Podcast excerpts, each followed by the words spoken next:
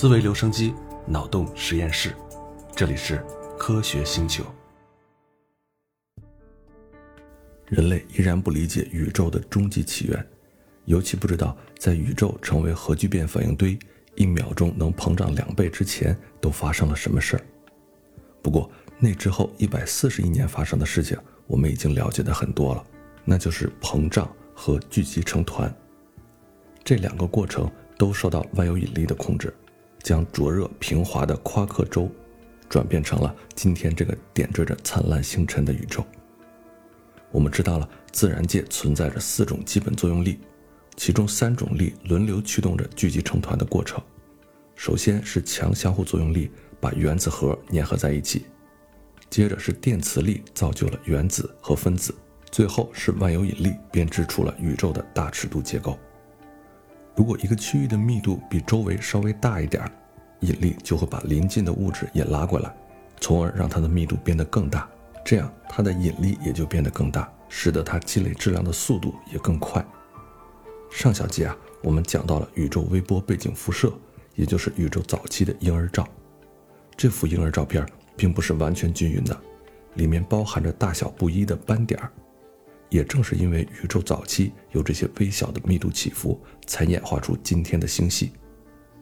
星系分布的模式对应着宇宙微波背景辐射天图中所呈现的模式，只不过晚了亿万年，同时被引力放大了。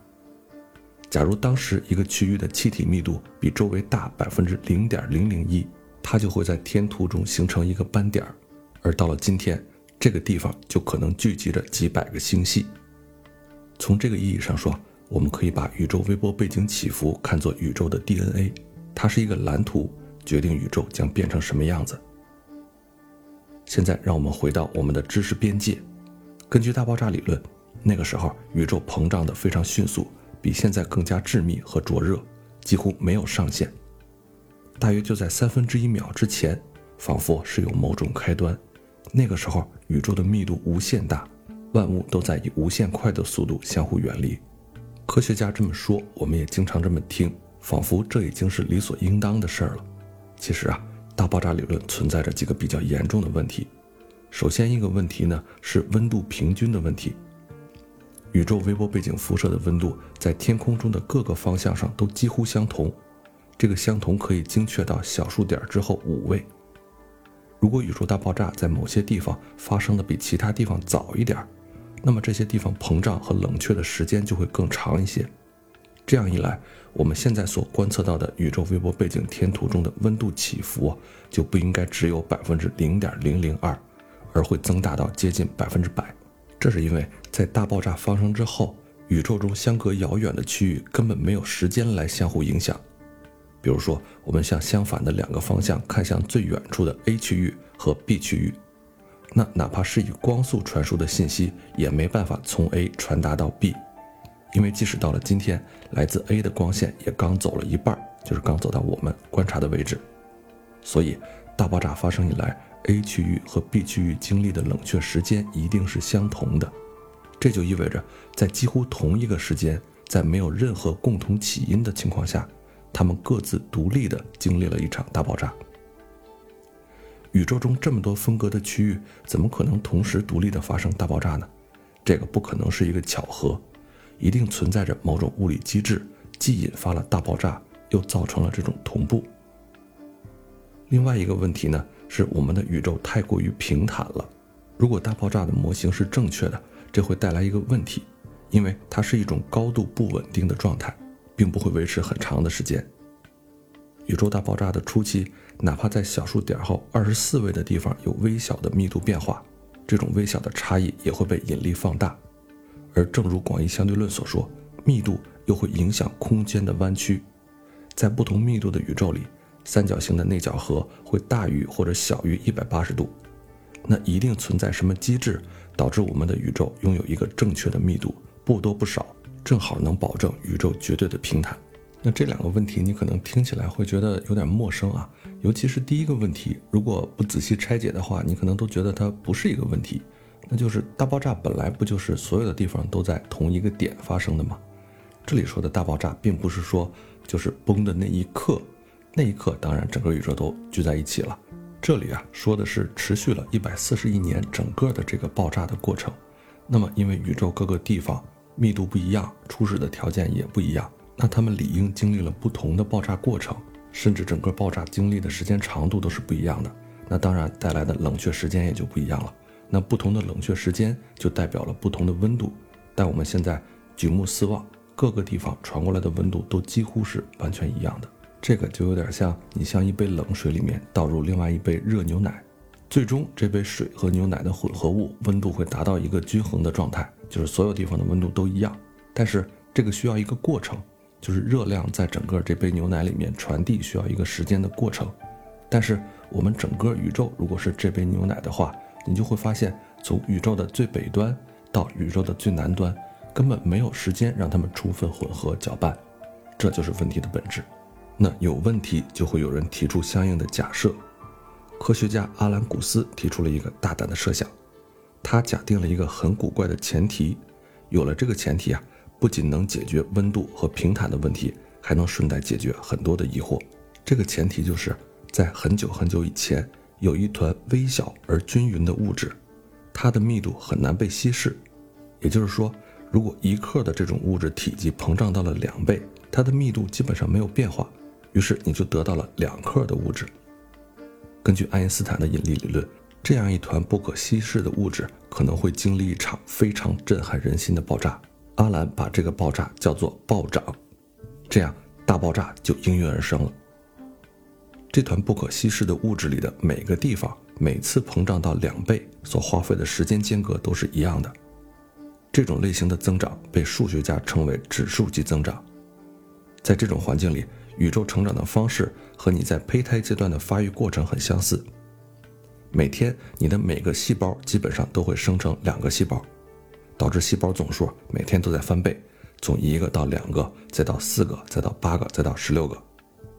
连续的翻倍是一个强大的过程。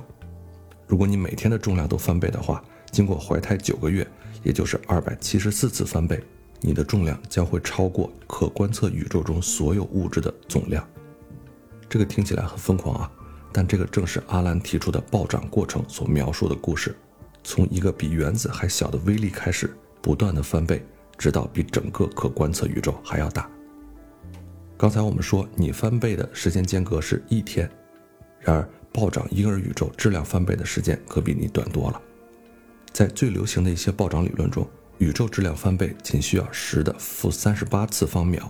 只需要二百六十次翻倍就能膨胀到今天可观测宇宙的尺度，也就是说，整个暴涨的过程，从开始到结束，用我们人类的标准来看，只是在短短的一瞬间。整个过程呢，还不到十的负三十五次方秒，比光前进十的负十二个质子所花的距离还要短。换句话说，指数级膨胀在细微之物中产生了震撼天地、快速膨胀的大爆炸。后来，婴儿宇宙的暴涨慢慢停止了，就像婴儿发育到后期，指数型增长就被更加缓慢的增长所代替。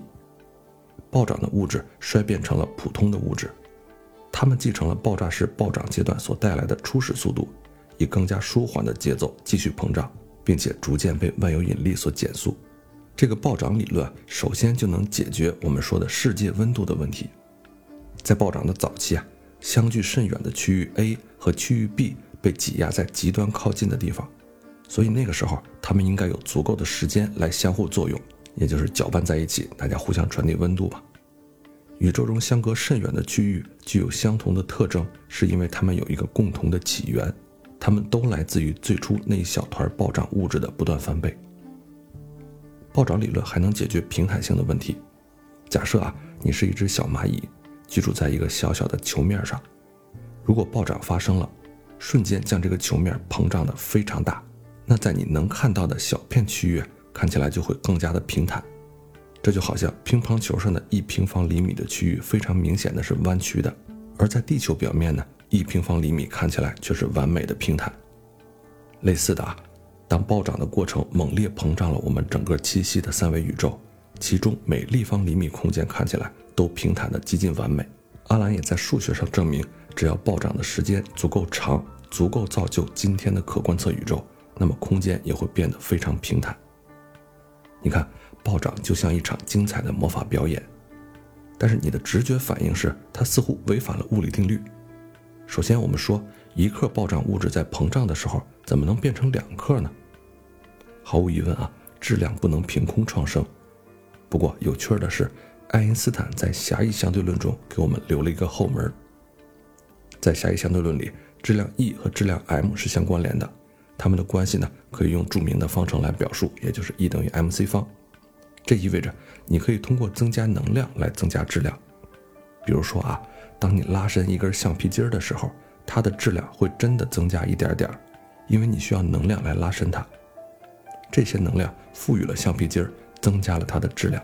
橡皮筋儿是拥有负压的，因为你需要使劲才能拉伸它。为了遵循物理定律，暴涨物质也必须拥有负压，而且啊，这个负压必须非常的庞大，这样将它的体积膨胀到两倍所需要的能量，正好使它的质量就能翻倍了。暴涨还有一个奇妙的特性，它引起了加速的膨胀。我们都知道万有引力是一种吸引力，那它为什么不让宇宙的膨胀减速，最终把所有的物质都拉到一起呢？对这个问题啊，爱因斯坦又为我们提供了另外一个后门，这次是在他的广义相对论上。广义相对论认为，万有引力不仅仅是由质量引起的，还是由压力引起的。由于质量不可能是负的。所有质量引起的引力永远是相互吸引，而不能相互排斥。正压能带来相互吸引的万有引力，而我们刚才说到，暴涨物质拥有非常非常大的负压。阿兰计算出，负压引起的互斥的万有引力比质量引起的互相吸引的万有引力强了三倍，所以暴涨物质产生的反引力把自身炸开了花。与此同时呢，暴涨所消耗的能量。创造出了足够的新的质量，使这些物质保持着恒定的密度。这是一个自我维持的过程。暴涨物质持续的尺度翻倍，这样几乎从完全的虚无中暴涨，创造出了我们用望远镜可以观测到的一切。不过，毕竟世界上没有免费的午餐，那是谁在为这种无中生有买单呢？答案是万有引力。正是万有引力拉扯着暴涨物质。向其中注入了能量，就好像我们拉皮筋儿的时候，是我们的手给皮筋儿注入能量一样。宇宙从虚无中生出我们周遭的万物，不违背能量守恒定律，所需要所有的能量都是向引力场借来的。不过，目前这种说法在科学界还是让人感到一点不安，毕竟是借来的能量，怎么还呢？这一点目前科学界还没有结论啊，我们就先放下不表。那和许多成功的科学理论一样。暴涨理论一开始并不顺利，他做出的第一个预测，也就是宇宙空间是平坦的，似乎和日渐积累的观测证据不相符合。后来是暗能量的发现，表明之前算出来的宇宙平均密度结果只占真实密度的百分之二十五。换句话说，在发现暗能量之前，宇宙远远不是我们猜测的那样平坦的。但是当我们把暗能量考虑进去之后，就得到了一个非常精准的密度。正好让我们的宇宙保持平坦。如果你不知道这个原理的话，可以翻回去听听我专门讲暗能量的那期节目。暗能量的发现瞬间提升了暴涨理论的可信度。最有意思的是，当人们发现自己必须重新审视他所提到的这个不可稀释的物质，恍然发现这个物质不是别的，正是暗能量本身。好的科学理论有一个特点，就是它能解释很多的问题。目前的宇宙温度问题、大爆炸的起源问题和宇宙平坦的问题，都通过暴涨理论得到了解释，而这还没有结束。比如说下面这个问题：星系和宇宙大尺度的结构到底是从哪儿来的呢？暴涨理论也回答了这个问题。这个答案就是宇宙涨落的种子来自于量子力学。量子效应只对非常微小的事物能产生作用，比如说原子。那它们如何能影响星系这样极大的物体呢？其实，暴涨理论最精美的地方就在于，它将极大和极小的尺度连接起来了。在暴涨的早期，今天银河系所占据的空间比一个原子还要小，所以量子效应变得不可忽视。量子力学中所谓的海森堡不确定性原理，阻碍了所有物质变得绝对均匀。当暴涨把这段亚原子区域拉扯成今天整个可观测的宇宙的时候，量子力学印在其中的密度涨落也被拉伸到星系甚至是更大的尺度里面去了。最棒的是，这不是一个定性的描述，而是一个严格的定量理论，其中的一切都可以精确的算出来，而且计算的结果和观测的结果非常相符。我们还有潜力测量暴涨模型预测的其他数值，比如说，除了亮度和颜色以外，光还具有另外一个性质，叫偏振。尽管人眼察觉不到这个性质，但是偏光眼镜却能透过某一种特定的偏振光。很多暴涨模型都预测，宇宙微波背景辐射里存在一个相当特别的偏振特性。暴涨过程中的量子涨落产生了一种被称为引力波的东西，对，就是 LIGO 发现的那个引力波。它是时空结构上的震动，以一种独有的方式扭曲了宇宙微波背景的模式。暴涨理论所预测的引力波的波长啊。可能有十几亿光年，而 LIGO 发现的引力波波长远远没有那么大。这是因为那个引力波是两个黑洞合并到一起的时候所产生的，所以那个引力波的波长最大就是这个黑洞级别的长度。这就好像你把一个小石头子扔到水里面的时候，你投的再用力也激不起波长为十几米的大浪。现在科学家正在用各种方法探寻波长为十几亿光年的引力波。那如果这样的引力波一旦被发现，那又会更强的印证暴涨理论的正确性。很多人讲暴涨理论的时候，会有一个误解，那就是暴涨发生在宇宙大爆炸之后不久，而真实的暴涨理论认为，它其实发生在大爆炸之前，并且创造了大爆炸。将宇宙的热大爆炸定义为时间的起点是不恰当的，因为我们并不知道时间是不是真的有一个起点。另外，暴涨的早期阶段并没有那么热。也不大，更算不上什么大爆炸。我们一直视作一切起点的大爆炸，也许只是宇宙之树上的一根树杈。这个怎么理解呢？要说明这个推论啊，就要先说明另外一件事儿：暴涨是拒绝停下来的。也就是说，直到今天，暴涨还在继续，永远创造出新的空间。我们知道，至少在某些地方，暴涨确实结束了，因为一百四十亿年前。在我们现在栖身的这片空间里，暴涨肯定是终止了。这意味着一定有某种物理过程能摆脱暴涨的物质，让它衰变成普通的非暴涨物质。而这些非暴涨物质持续膨胀和聚集，最终形成了星系、恒星和行星。我们知道，具有放射性的不稳定物质会衰变为其他的物质，所以呢，我们也可以假定一下，暴涨物质拥有相似的不稳定性。这意味着。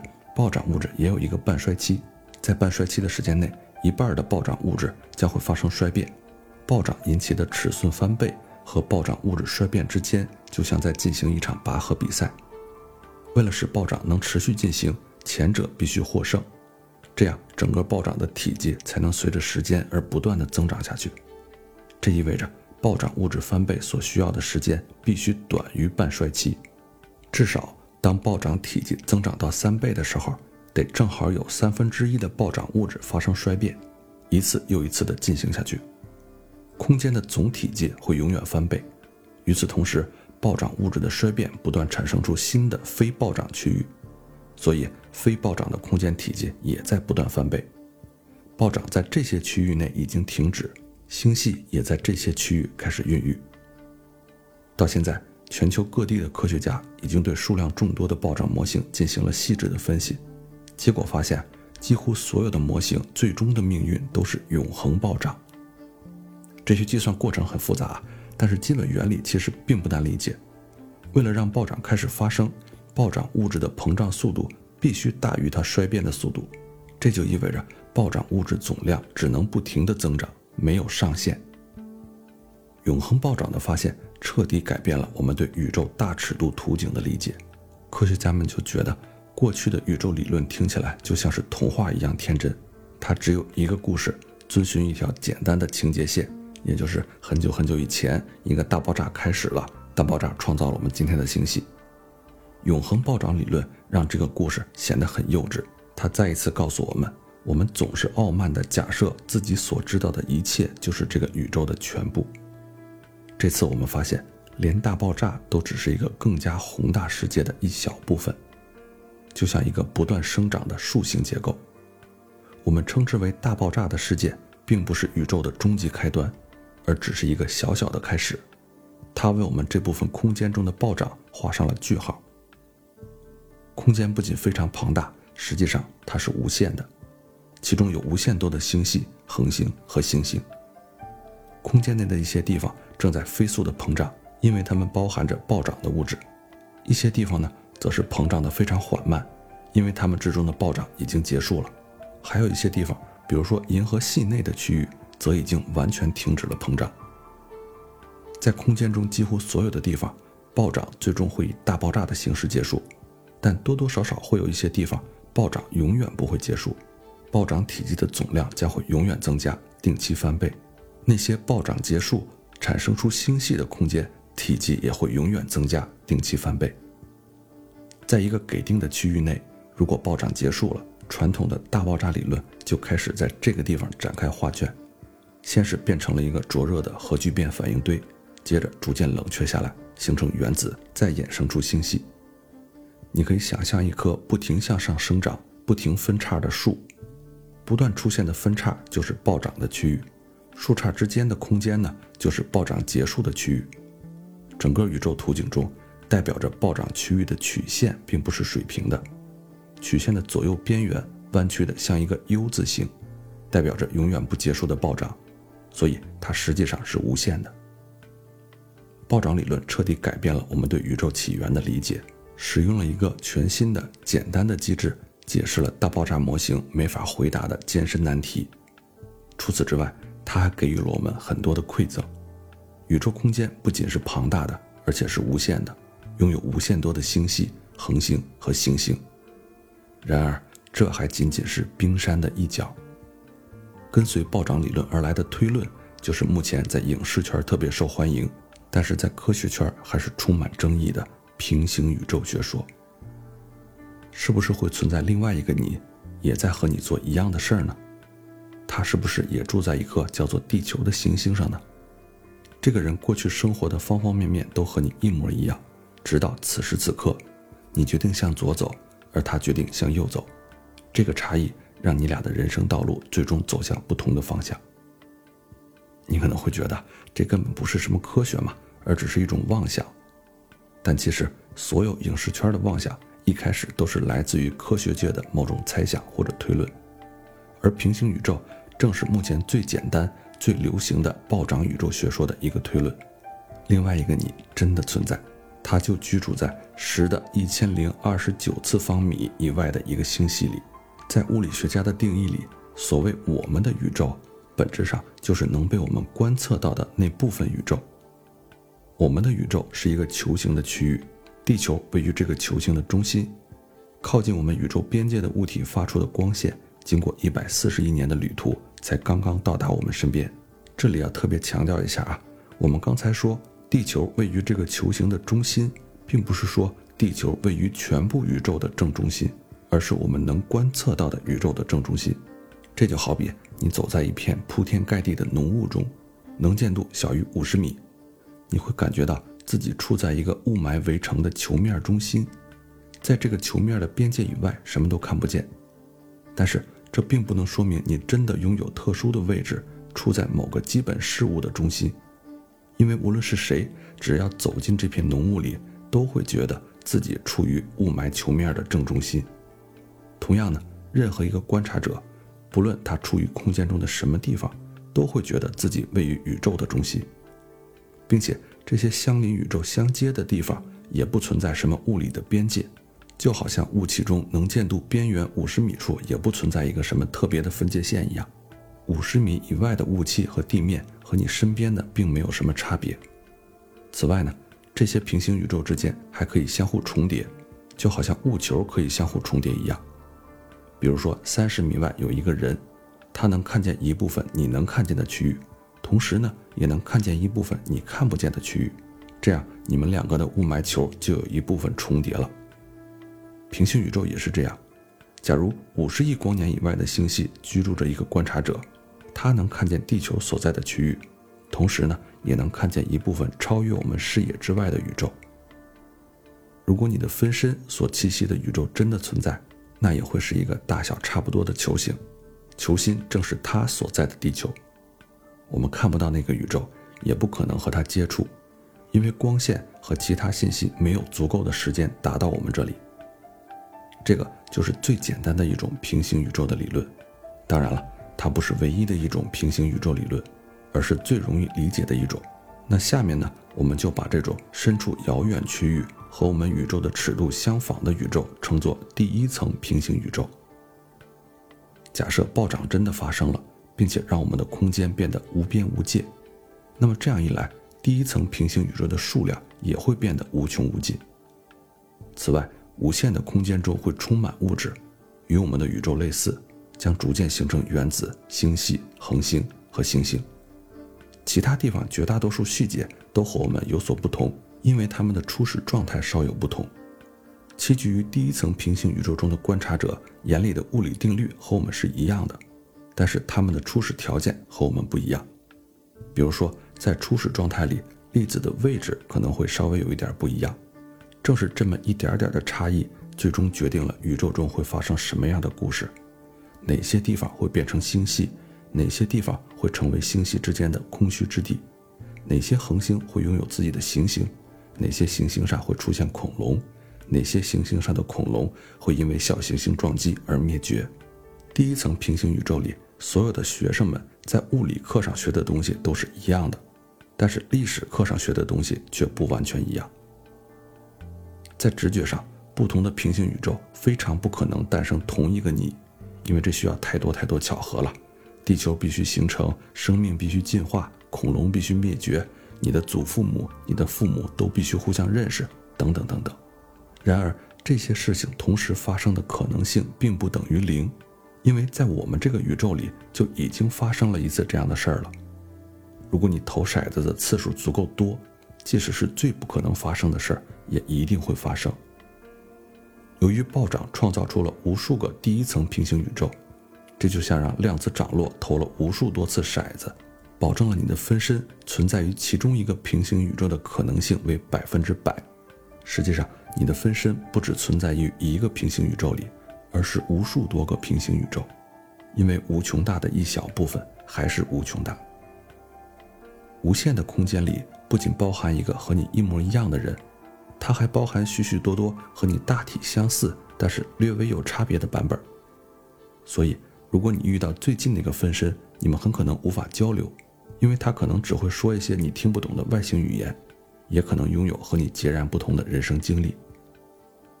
总的来说，一个由暴涨创造出来的无限空间里，只要是遵循物理定律的事儿，就一定会发生，并且发生的次数是无穷大。那么，这些我们根本无法观测到的种种怪异，是科学呢，还是说已经超出了科学的边界，踏入了纯粹的哲学思辨呢？波普尔说：“如果不可以证伪，那就不是科学。”在物理学中，人们所做的一切几乎都是用观察来检验数学形式的理论。如果一个理论本质上不能被验证，那从逻辑上说，它就不能被证伪。这样一来，根据波普尔的定义。它就是不科学的，所以说平行宇宙并不是一个理论，而是特定理论做出的预测。这个特定的理论就是暴涨理论。但是啊，关于不可证伪的东西就不是科学。今天我还想给你补充一点你没听过的观点。举个例子，广义相对论成功的预测了许多我们可以观测到的事物，比如说水星绕太阳旋转的精确轨迹了，比如说被万有引力弯曲的光线了。比如说万有引力带来的慢钟效应了，所以我们把相对论看成一个成功的科学理论，并且认真的相信它所做出的其他的预测。与之相似，暴涨理论也做出了很多成功的预测，于是它也成了一个成功的科学理论。这让我们也应该相信它做出的其他预测，不管是可以检验的预测，还是看起来不可检验的预测，比如说平行宇宙的存在。关于物理理论，还有一件重要的事儿就是，如果你喜欢某个理论，那你必须全盘接受它的一切。你不能说我喜欢相对论对水星轨道的解释，但是呢，我不喜欢黑洞，所以我决定把黑洞从脑子里删除。你不能这么做。如果你要选择广义相对论，就绝不能抛弃黑洞。要么你就全盘接受它所有的预测，否则你就得从零开始，自己发明一个符合相对论所有成功预测，但是却不存在黑洞的全新的数学理论。有一次，汪杰老师的节目里谈到了大家的争论，说光速不变到底是不是一条不能变的真理呢？其实用刚才说的这个方法，也可以参与到这个讨论里。你当然可以认为光速不变有可能是错的，但因为它是和广义相对论绑定到一起的，甚至说这个假设本身就是相对论的基础。如果你要推翻光速不变，就不仅要推翻广义相对论，还要重新发明一个能够解释目前所有观测现象的新理论，比如说水星的轨道是怎么回事，中慢现象用什么来解释，而且这个新理论必须还抛弃光速不变。实际上。这件事不是没有人尝试过，可是啊，它太难了。到目前为止，所有这样的尝试都失败了。同样，平行宇宙也是永恒暴涨理论不可或缺的一个预测。如果你不喜欢平行宇宙，你就得去寻找一个不同的数学理论。它不仅要能解释爆炸问题、世界问题和平坦性的问题，还必须能创造出宇宙的种子涨落，同时还能预言平行宇宙不存在。实际上，我们并不能百分之百的确定暴涨是永恒的，甚至不能确定暴涨到底有没有发生过。但是在主流的科学界，目前对暴涨的研究是一个在理论和实验上都非常活跃的区域，验证它的观测结果也越来越多。换句话说吧，我们既没有发现反对它的观测数据，也没有找到比它更好的解释。另外，即便暴涨理论是错的，第一层平行宇宙也很可能是正确的。至少部分是正确的，直接的证据还是来源于我们观测到宇宙的平坦。如果空间向自身弯曲，像一个超球面，那么这个超球面的体积将比我们所能观测到的部分，也就是我们的宇宙，大了至少一百倍以上。这样就能解释为什么我们可以观测的空间是如此的平坦。这就好比你感觉周围的地面是平的，但是有人告诉你地球是圆的，那你就能合理的猜测。整个地球的表面比你能观测到的四周要大很多很多，才能让你观测到的区域是平的。那么，如果永恒暴涨或者其他什么东西创造出了无限多个类似的平行宇宙，那么和我们相仿的那些分身最近的那个究竟位于多远之外呢？这个问题还蛮有意思的啊。前面我们说过，量子力学从最根本的层次上限制了平行宇宙无穷多的可能性。也就是说，我们测量的精度是有下限的，这就意味着我们可观测宇宙里有限多个量子不可能有无限多种状态的组合。根据保守的估计，和我们的宇宙大小相仿的宇宙组织方式一共有十的十的一百一十八次方种。注意听一下这个数啊，是十的十的一百一十八次方。这个数就是我们可观测宇宙中所有量子的量子态组合起来的可能性。那这个数有多大呢？它不是一后面有一百一十八个零，而是一后面有十的一百一十八次方个零。虽然这是一个超级大的天文数字啊，但是和无穷大比起来还是小巫见大巫。所以，如果你在宇宙中沿着直线旅行，想达到第一个和我们的宇宙完全相同的宇宙，你可能需要横穿十的十的一百一十八次方个宇宙的直径；而如果你想找一个和我们大概其相同的宇宙，就不需要走这么远了。大概呢是十的十的九十一次方米以外的地方，应该就存在一个和你一模一样的人。实际上呢，还有一些分身可能存在于更近的地方，因为最终孕育出你的整个过程在宇宙中处处都在发生。比如说，行星的形成和进化的历程，仅仅在我们可以观测到的这个宇宙里啊，就可能存在着十的二十次方颗处于宜居带的行星。那故事讲到这里还远远没有讲完，暴涨宇宙理论给我们的馈赠不只有第一层平行宇宙，后面我们还要讲另外三层平行宇宙，那些是更有意思也更烧脑的故事。今天我们就先聊到这儿。